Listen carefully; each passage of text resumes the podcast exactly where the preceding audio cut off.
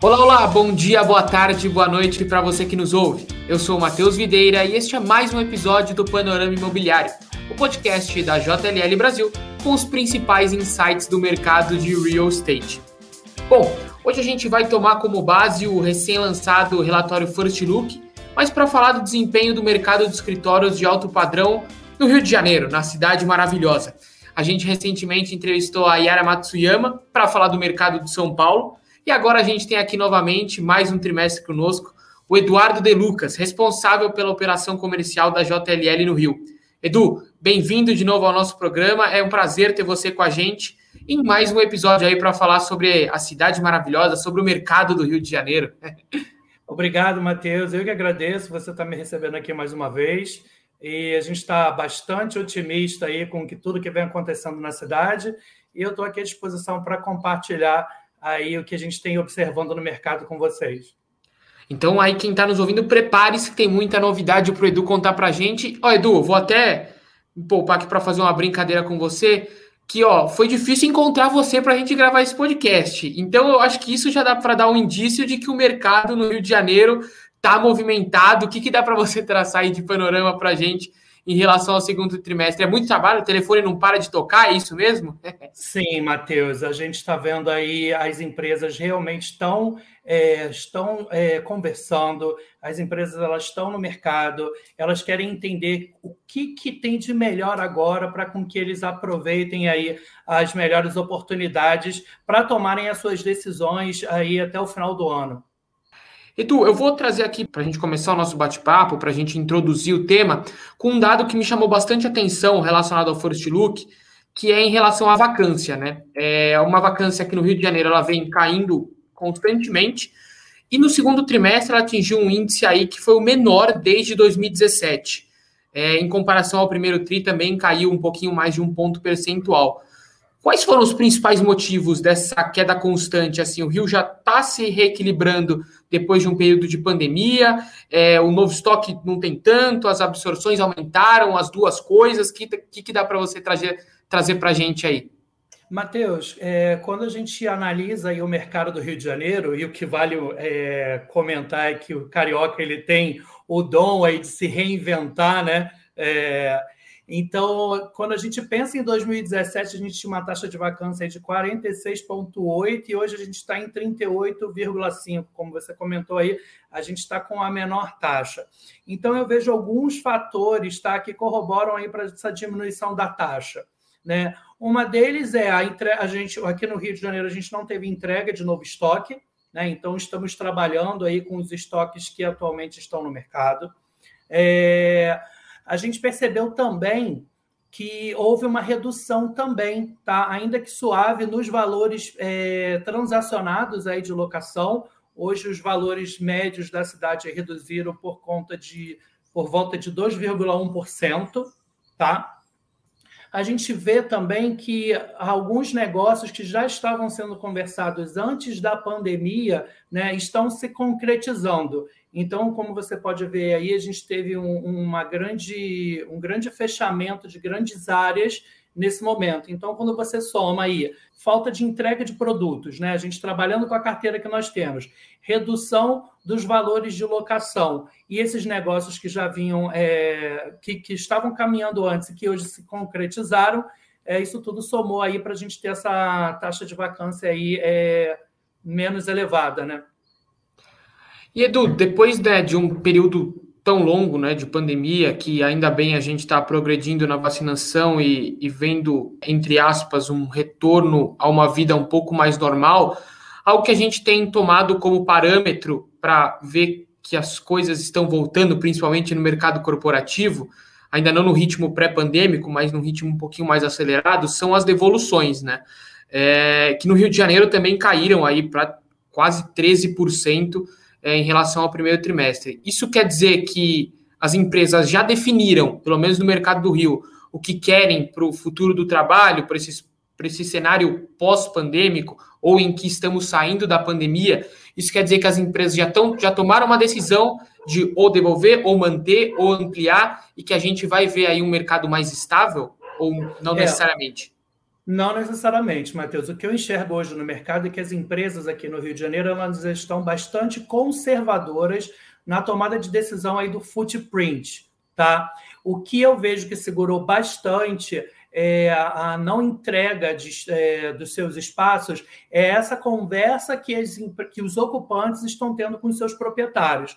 Os proprietários eles estão flexíveis, os proprietários eles querem manter as empresas dentro dos seus espaços e com isso é, a gente não está vendo uma entrega tão grande, tá? Um exercício que eu gosto bastante de fazer é quando a gente pensa aí no footprint que essas empresas elas vão ter no futuro, o que a gente tem enxergado de tendência é que pode ter aí uma, uma diminuição da necessidade desse espaço de 15% a 20%.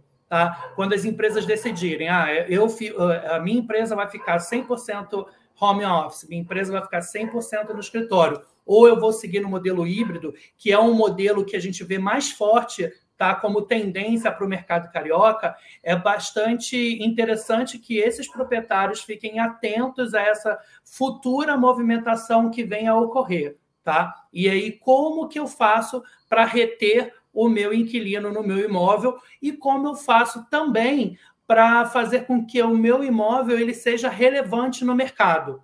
Isso é um ponto de atenção aí que, que fica aí como dica para os proprietários.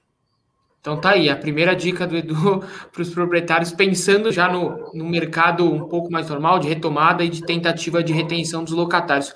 Edu, a gente já falou da vacância, falou das devoluções, traçou um panorama geral do que aconteceu no segundo trimestre. Agora eu quero abordar com você uma, uma região específica, que é a Barra da Tijuca, que apesar né, do centro ter absorvido maior área né, no segundo trimestre, a Barra da Tijuca foi a que se destacou pela quantidade de novos negócios.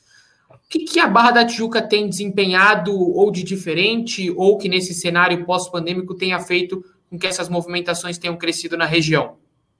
Olha, Matheus, eu acho bastante interessante a gente entender como que funcionou essa expansão da Barra da Tijuca, né? No passado, quando o Rio de Janeiro ainda estava se profissionalizando, grandes players é, investiram na região, né? Da Barra da Tijuca, a Barra Olímpica, é, pois a cidade não tinha ah, imóveis, tantos, tantas opções de imóvel de alto padrão. Né? Se investiu bastante nessa região e muitas empresas se movimentaram para lá. Quando o centro ele, ele se profissionaliza e fica extremamente competitivo, os produtos sofreram retrofit, e com a chegada da região do Porto Maravilha, a gente viu que muitas empresas preferiram voltar para o centro do Rio de Janeiro. Né? Passando esse capítulo, o que a gente observa hoje é, com esse cenário de pandemia e com essa flexibilização da, de, de onde o funcionário pode trabalhar é uma região que não está no centro, mas faz sentido para os colaboradores é, da região estarem próximos do seu trabalho. Por que, que eu comento isso? A, é, quando a gente, a gente, obviamente, o nosso cerne aqui é o mercado corporativo, mas a gente não pode deixar de observar o mercado residencial. Tá? O mercado residencial da Barra ele vem crescendo e vem batendo recordes. Então, o que isso significa? Né? Hoje, eu tenho uma flexibilidade é, no meu modelo de trabalho. Hoje, com essa movimentação que ocorreu no passado das empresas que estavam na Barra da Tijuca, que foram para o centro, aumentou a vacância na região, esses proprietários ficaram mais competitivos, ficaram mais flexíveis né, nas suas condições comerciais, ficaram mais flexíveis é, em recursos para trazer essas empresas de volta, ficaram flexíveis é, na concessão de carência, né? Então, as empresas começaram a enxergar a Barra da Tijuca novamente como um lugar tá, de oportunidade, e aí isso incentivou o retorno das empresas para a região. Então, aí foi um ótimo casamento né, do, do mercado corporativo com o mercado residencial. Né? Eu moro no lugar e posso trabalhar aí perto do lugar. Interessante também é ver que a região que a gente chama de Barra Olímpica, né, que é a região ali é, próxima, a, que é a região da Avenida Abelardo Bueno, atualmente possui um estoque de alto padrão excelente, né, com condições comerciais ainda mais agressivas. Então, nós estamos vendo empresas estudando a região aí, buscando é, vendo como uma oportunidade de fazer um flight quality ou flight price. E isso é interessante, né, Edu, porque é algo que a gente tem né, assistindo a, a eventos e a webinars e lives relacionados ao mercado imobiliário corporativo e ao futuro do trabalho, principalmente. Essa é uma questão que é muito falada, né, dos escritórios talvez estarem mais perto da onde as pessoas moram nessa tendência de trabalho híbrido. Então, a, a, pelo que você contou para a gente, né, e, imagino que você possa confirmar isso, pelo que a gente está vendo, a Barra da Tijuca já tem se antecipado nesse cenário, já se adaptar a uma condição de um futuro do trabalho que é mesmo dentro das tendências e dentro do que tem se falado sobre, sobre essa questão de trabalhar mais próximo do local onde mora, até para facilitar a locomoção e pensando também na qualidade de vida e bem-estar dos, dos colaboradores, né?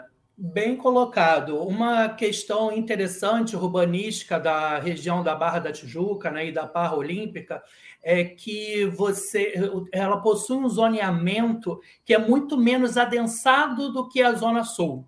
Né? Quando você olha para, para os prédios residenciais da Zona Sul, é, é tudo muito aglomerado, é tudo muito próximo um do outro.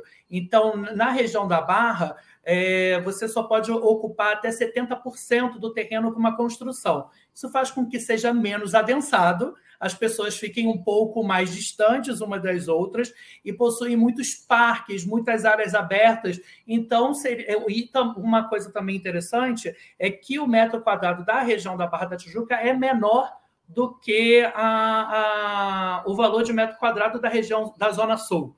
Então, o que melhor hoje para essas pessoas, né? As pessoas elas realmente vislumbram pagar um valor um pouco mais acessível, com, com espaços menos adensados, e aí faz todo o sentido para um cenário de pandemia que a gente está vivendo. Né? Eu encontro um espaçamento social, e aí eu encontro áreas de lazer e estou próximo aí do, do meu trabalho. Né? É, é, é um casamento ideal aí entre empresa e mão de obra. E Edu, dá para a gente esperar que, né, já prevendo um pouco do futuro, até para a gente entrar aqui já na, na parte final do nosso podcast, né, que a ideia é sempre que seja um bate-papo mais rápido, né, com mais conceitual e com as análises por parte dos nossos convidados, hoje no caso o Edu, sobre, sobre o mercado de escritórios do, do Rio. E Edu, dá para a gente esperar que a, que a Barra da Tijuca cresça ainda nos próximos trimestres ou ainda é cedo para falar, justamente por essa questão que você falou da, né, de ter aí um limite de de ocupação, dá para a gente esperar que a Barra se torne aí, talvez, digamos, quem sabe, um, um start desse futuro do trabalho no Rio de Janeiro? Eu acredito que faz parte, é, faz sentido como uma das regiões, tá? A gente acredita bastante ainda na consolidação do centro, do Porto Maravilha e a Barra da Tijuca é, vindo na sequência. Legal. Edu, bom, para a gente, como eu disse, se encaminhar para o final. É, a gente já vê aqui que para os próximos trimestres estão previstas aí algumas já pré-alocações no Rio de Janeiro, com áreas aí que chegam, né, superam os 40 mil metros quadrados. O que isso mostra de perspectiva para o restante do ano no mercado do Rio de Janeiro, para o terceiro trimestre, para o quarto trimestre, e quem sabe aí para 2022, se você quiser se estender para análise. O mercado do Rio vai continuar crescendo, vai continuar dando essa guinada que a gente tem visto aí já no primeiro trimestre agora um pouquinho mais no segundo? Acredito que sim, tá? A gente prevê aí para o final do ano ainda uma diminuição na taxa de vacância, tá? A gente vê também aí crescendo, né, a absorção líquida, ela vai continuar positiva, tá? A gente também vê que essa diminuição que houve lá no valor dos preços de locação, a gente enxerga uma estabilização, estabilização no preço e também a gente não tem entrega de estoque, tá? Para estoque novo no Rio de Janeiro, a gente só prevê aí para 2023. Então, a gente está bastante otimista aí para o final do ano, até pelas essas movimentações que a gente tem acompanhado, né? Do mercado, então o mercado segue otimista aí para números positivos. Excelente, excelente notícia para quem busca aí investir no mercado carioca, que vive um cenário aí mais positivo para o restante do ano. Edu, Agradeço de novo, muito obrigado pela sua participação. Pelo, tive a oportunidade de, de entrevistar no primeiro trimestre e agora no segundo, e é sempre um prazer. E já te adianto aqui que a gente te espera no, no terceiro trimestre e para o bem do mercado, que continue sendo difícil da gente falar com você, que mostra que realmente as coisas estão aí boas para o mercado carioca e, consequentemente, para todo o mercado imobiliário corporativo, tá certo? É, para mim é sempre uma satisfação estar com a agenda lotada aí, né? Isso significa que é bom para todo mundo e eu espero falar com vocês aí no, no próximo programa com notícias ainda melhores. Ótimo. Bom, chegamos ao fim do episódio de hoje do Panorama Imobiliário. Se você que nos ouviu até agora tiver interesse, o relatório First Look com dos dados de mercado corporativo do Rio de Janeiro já está disponível aqui para download na descrição do episódio, tá certo? Você também não se esqueça de seguir o canal da JLL Brasil no Spotify para ficar por dentro de tudo que envolve o mercado imobiliário. Siga também as nossas redes sociais e ouça aí os nossos conteúdos no seu agregador preferido, tá certo? Muito obrigado por estar com a gente e até a próxima.